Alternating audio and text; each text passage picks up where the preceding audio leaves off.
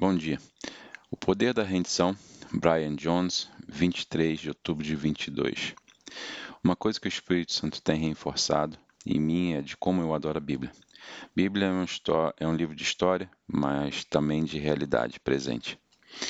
Quando Jesus ensina os discípulos a orar em Mateus, capítulo 6, lembre-se no que ele diz: Seu reino vem e será feita assim na terra, sua vontade será feita assim na terra como no céu.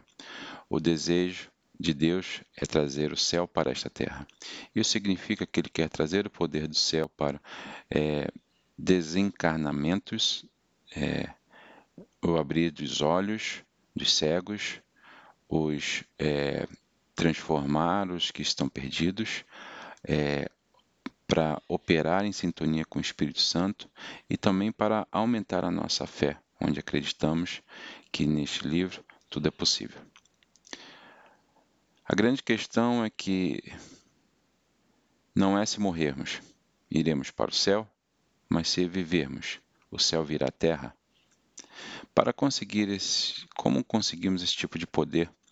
A maneira de acessar esse poder é diferente da compreensão do poder do mundo.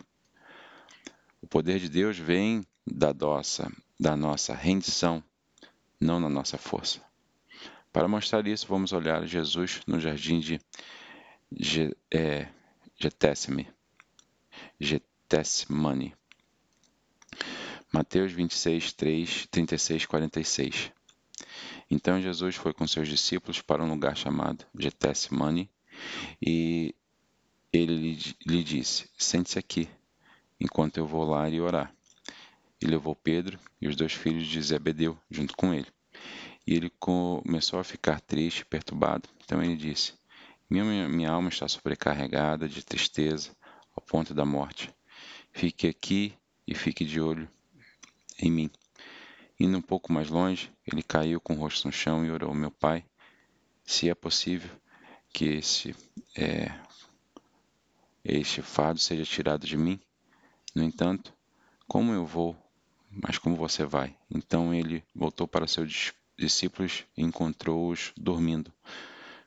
Vocês não poderiam ficar de olho em mim por uma hora? Ele perguntou a Pedro. Observe e ore, que você não caia aí tenta, é, tentado. O espírito está disposto, mas a carne é fraca. Ele foi embora uma segunda vez e orou. Meu pai, se não for possível que esse corpo seja levado, que pelo menos que, que esse.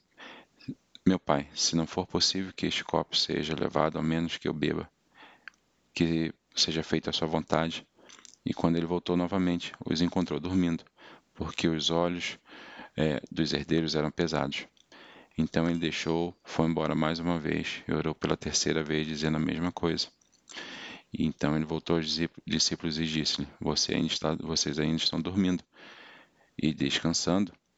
Olha, chegou a hora. O filho do homem será entregue às mãos dos pecadores.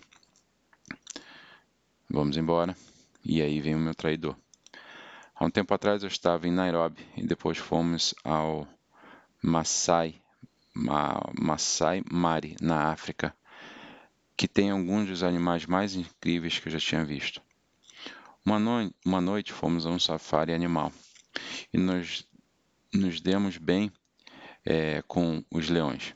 Havia cerca de oito ou mais, e a coisa mais louca que estávamos em um caminhão de safari aberto. O que significa? Não tem porta. Ao nosso lado estavam nada menos do que oito leões. Nosso grupo tinha alguns caminhões, eles brilhavam, e esses leões vermelhos, porque a luz branca poderia cegá-los, é mas a luz vermelha não os incomoda. Enquanto lá fora nosso caminhão morreu, literalmente estavam lá fora. Haviam oito leões com quatro pés, é, quatro patas e todos nós. Então temos um vídeo para passar aqui. Eu estava surtando é um pouco porque eu estava do lado de, com todos os leões e eu disse a um dos pastores ao meu lado: "E aí, cara? Não trocamos de lugar para que você possa ter uma visão melhor e tirar algumas fotos melhores? E ele disse: Obrigado por me dar lugar. E eu disse: é, Eu só fiz isso para que o leão te comesse em vez de mim. A coisa mais louca foi que um dos caras, sem vacilar, é, saiu do carro para trabalhar no motor. E ele disse: Se é a minha hora, é a minha vez. Agora estamos na, na hora, na vida de Jesus, e durante a maior parte da vida de Jesus ele operou como aquele que era o motorista do que tinha motorista do, do caminhão que tinha confiança. Se é a minha hora, então é a minha vez. Mas agora Jesus, nesse texto, está começando a operar um pouco mais como eu fiz, com uma preocupação e medo. Esta passagem não é característica de como Jesus opera em toda a sua vida na terra. Então eu quero desempacotar o que está acontecendo em Jesus, o que está mexendo dentro dele, dentro do jardim. Mais uma vez, não parece que ele tem o desafio e a coragem é, que é aliado é, e normalmente como ele faz. É difícil dizer isso, mas se apenas lendo isso, Jesus parecia fraco ou talvez com medo. Os seguidores de Jesus, os seguidores de Jesus morreram definitivamente. Ou parafraseando, é, eu não tenho medo de, desses, desses assuntos. É,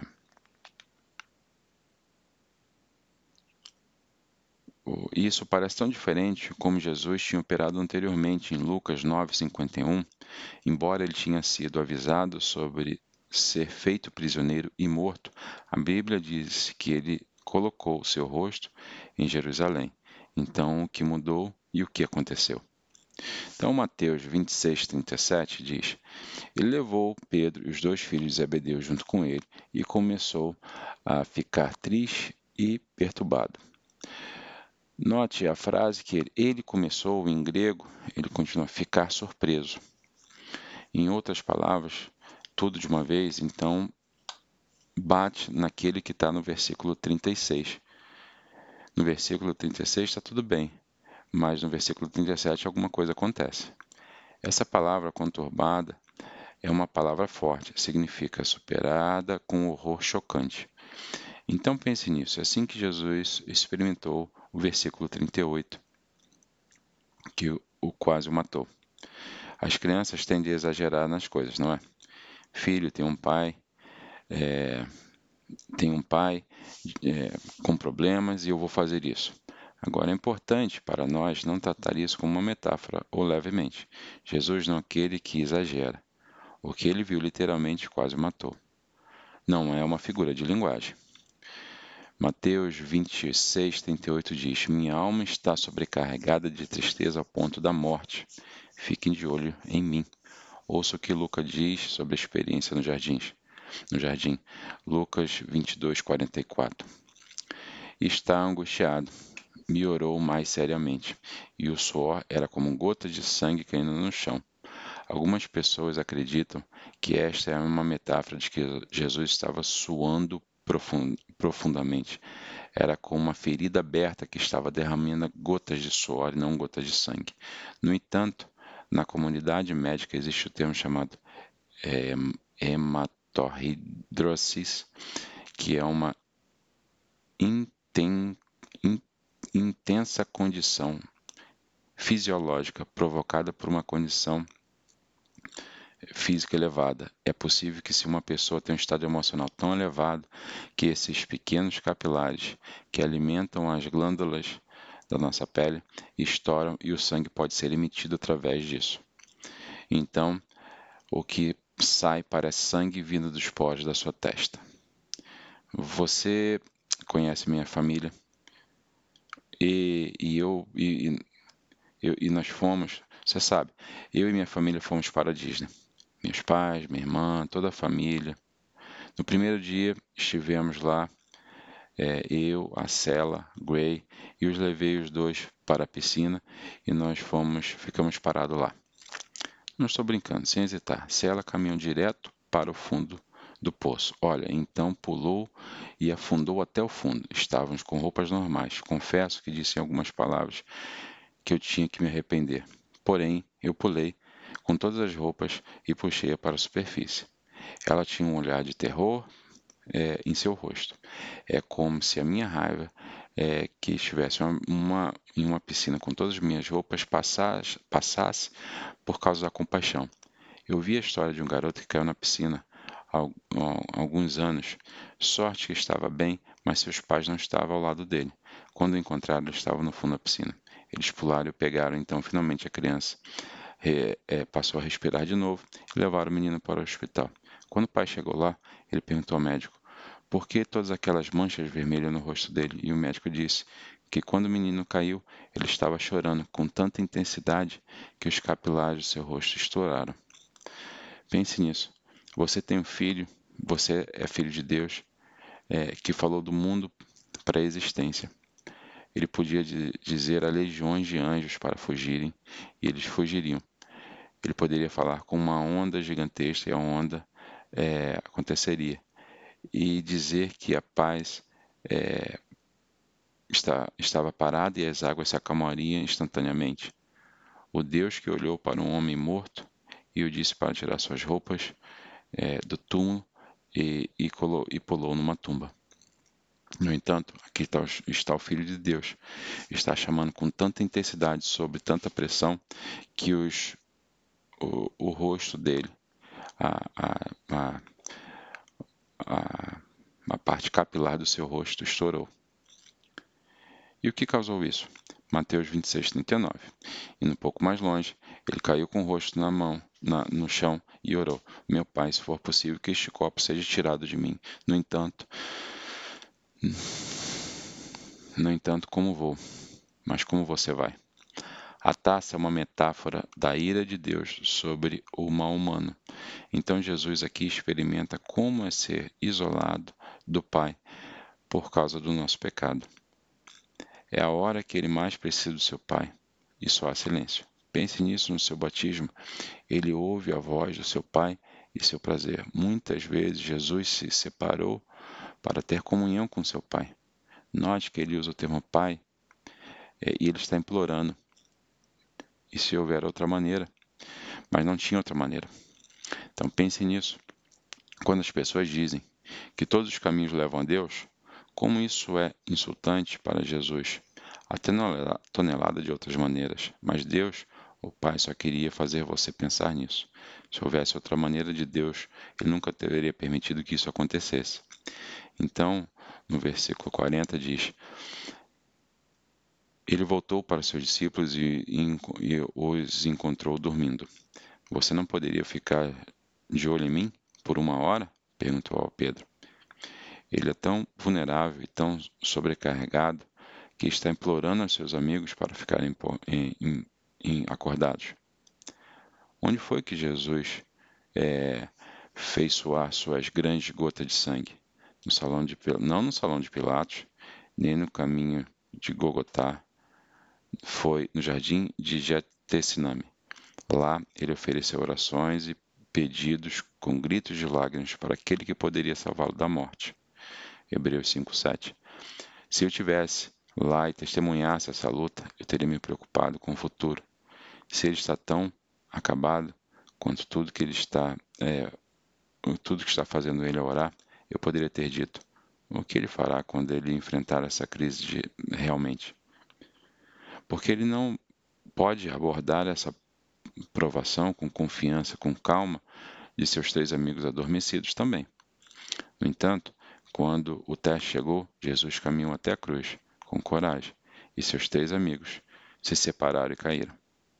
Há um poder que vem da rendição. Jesus o modela nesse texto. O poder de Deus em sua vida não pode substituir sua rendição a Deus. Como é ser entregue a Deus hoje? O poder vem da rendição, a sua vida inteira o poder da rendição da sua vontade. É humilhante em que todos os evangelhos de Jesus seja pedido por coisas a ele que a ele, a ele conceda. Nos evangelhos, esta é a única vez que Jesus pede algo ao Pai. E ele diz não. Tudo bem dizer a Deus o que você quer, mas devemos ser entregues à sua vontade. O poder vem para render a sua força. tive uma temporada de anos atrás onde bati em uma parede de ansiedade e incapacitante. Quer dizer, eu não podia comer, eu tinha insônia, eu literalmente não tinha certeza se eu ia fazer isso fora daquela temporada, mas algo aconteceu.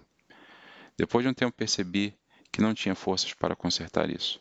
E isso me fez ter um desespero por Deus que nunca tinha acontecido antes. Eu literalmente disse a Deus que não posso fazer isso. Mas foi aí que consegui um novo poder. Comecei a ter a fé e a humildade que nunca tinha conhecido antes. A verdade é que muitas das vezes Deus não pode ser tudo o que queremos, até que ele se torne tudo o que temos. O que você está tentando fazer com a sua própria força? Eu tenho comigo, tenho um amigo cujo casamento é, não estava andando. Ele estava lutando, está cansado, Sentei-me com ele e disse: Você precisa de uma força sobrenatural. Ele tem ficado sozinho com Deus todos os dias. E ele disse que Deus está dando o que ele precisa. Se você está preocupado com seus filhos, pare de tentar com a pró própria força, rendas. Saúde, pare de tentar com a sua própria força, rendas. Talvez você esteja em um lugar seco e queira que a sua paixão por Deus aumente. Pare de tentar, rendas. Talvez haja alguma tensão em um relacionamento e você precisa se render. Talvez haja um vício e você precisa se render para tentar com a força, para de tentar com a própria força. Mas a dignidade nos, nos pode nos impedir de avançar. O orgulho não quer deixar os outros entrarem ou admitir que dê a Deus o que temos, algo que precisamos. Queremos ser juntos.